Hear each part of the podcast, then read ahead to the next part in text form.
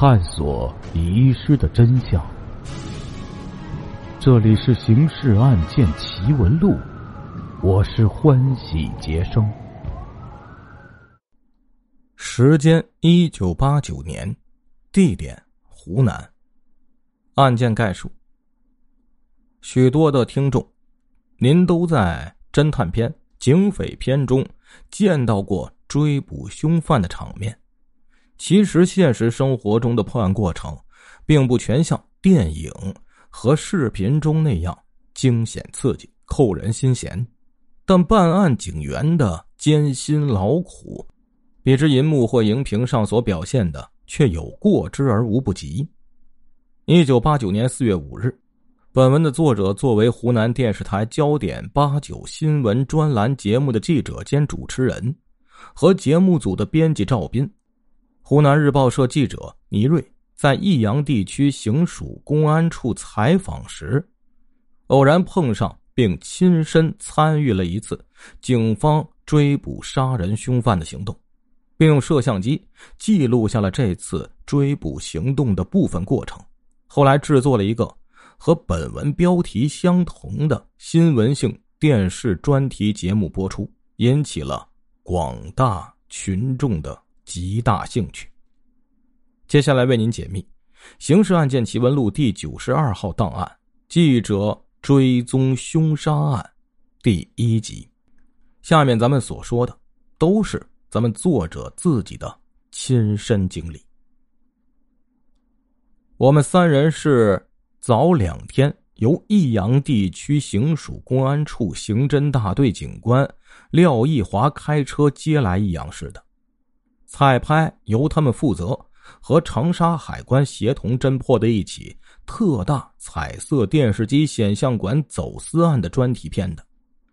可没成想，有意栽花花不发，无心插柳柳成荫，这起走私案。由于牵涉到某些大人物的亲属，我们拍的片子压了半年才得以曝光。而此行的这次意外经历，却无意中使观众们很快看到了一个收视率很高的节目。五日晚九点十分左右，我们结束了一天紧张的采访工作后，正在下榻的招待所和廖义华等警官闲聊，无线电对讲机里。突然反复传来一线刑警急促的报告：两名杀人凶犯在距益阳市三十多公里的阮江市杀死一人，打伤两人后，现正驾驶一辆车号为四零七零二零四零的中巴客车，在逃来益阳途中，益阳市和相邻的宁乡县等地公路都要设卡进行拦截，请全体警员立即出动缉拿逃犯。这突如其来的消息，使我们三位老纪精神为之一振，触动了我们的新闻敏感，马上跃跃欲试。大家都觉得这是个实地采访的难得机会，尤其是我们以热门话题、时事评析和透视社会阴暗面为主要内容的焦点节目开播刚两个月。我们这些采编人员当时就卯足了劲儿，想要多制作些引人入胜的节目，吸引观众。追捕杀人犯够刺激，而且还都是现场镜头，无疑能抓住观众。这天刚好由特警队长提升为业务大队长的廖义华也想邀我们去体验并拍摄一下真实的刑警生活。让我们有机会亲眼目睹一下刑警破案到底是怎么回事因为他既非想象的那样浪漫传奇，亦非平淡无奇，亦或传说中的那样残酷恐怖。倪瑞幸运的要了一把五四手枪。这位年轻的政法记者毕业于西南政法学院，学过射击格斗，当过几天实习警察。他的任务是保护我们两位电视台记者和摄像器材。人们本来就称我们这些经常搞政法报道的记者是半个警察和侦探，这下又有了枪，可更名副其实了。一阵忙乱后，我们扛起摄像机，带着冒险式的兴奋跳上廖义华、张叶喜等五名警官驾驶的两辆警车，加入了追捕者的行列。我们乘坐警车才上路，准备前往阮江进入益阳市的咽喉益阳大桥参加设卡拦截时，一线警员又发来通报：凶犯已改开到来的牌号为四零七二二一三的解放牌卡车。刚刚冲过益阳市区，正高速往宁乡方向逃窜。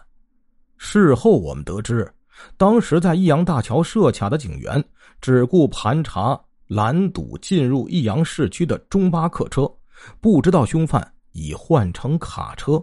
他们在接到阮江市警方凶犯已换车的通报的同时，匪车正好驶过益阳大桥。待警员们恍然大悟，高喊“就是那辆车”时，为时已晚。我们所乘坐的警车接通报后立即掉头，以一百至一百四十码的高速朝宁乡方向猛追不舍。廖义华的驾车技术堪称一流，一路上警笛长鸣，逢车必超。我们在车内七颠八倒，有如腾云驾雾。虽然天色已晚。但公路上赶路的车辆仍有不少。廖一华在车流中见缝插针，有时警车就在对开的两辆汽车当中相擦而过，让人把心都提到了嗓子眼儿，担心自己出师未捷，便先以身殉职。然而怕归怕，车上的人还是个个瞪圆双眼，在车灯的照射下紧盯前方即将被超的每一辆卡车尾部的车号。嘴里不住念叨着“四零七二二一三”这几个数字。我们坐在后排，想把车内指针超过一百的速度表拍下，但车速太快，又不停的转弯超车，我们晃得厉害，无法扛稳机器。加上打开照明灯后，影响廖一华开车的视线，只好把这个镜头留给凯旋后再补拍了。沿途我们还看到有几处路口，当地的警察正忙着设卡拦截驶往宁乡方向的汽车。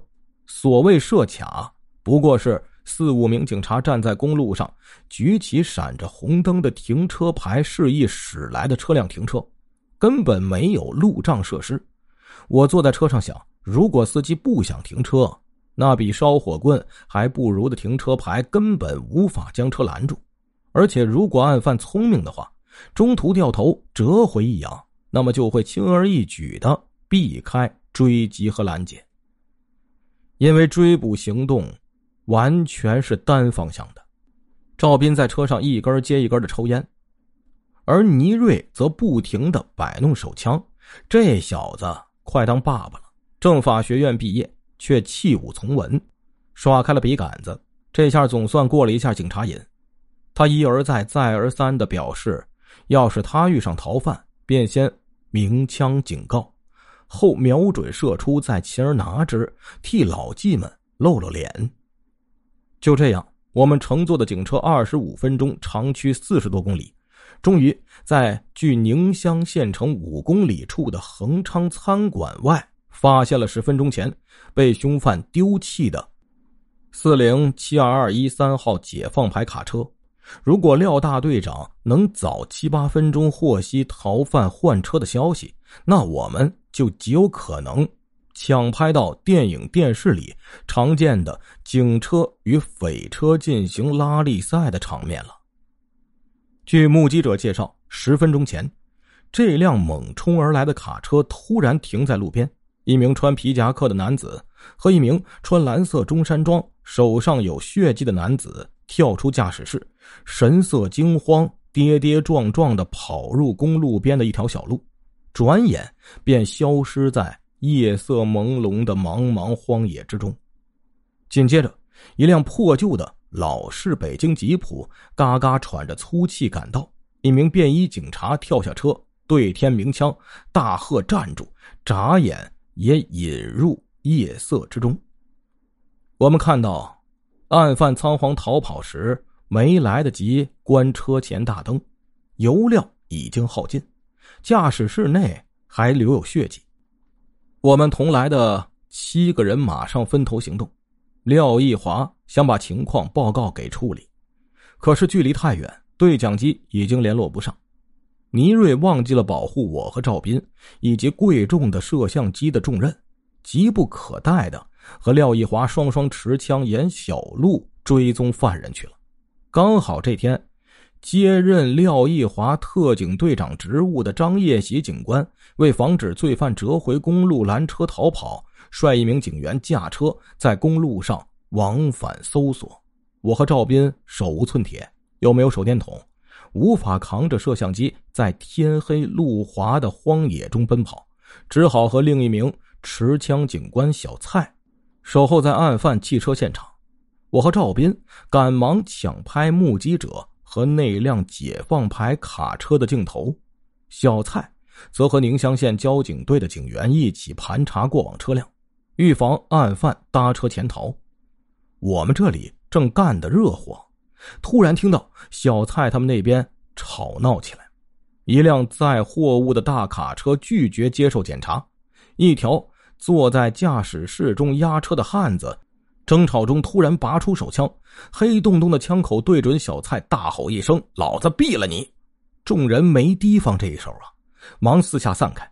大卡车趁机向宁乡方向疾驶而去。难道凶犯就藏在这辆车上？要么车上的人也是一伙犯罪分子，正利用运输从事违法勾当？这是一起案中案。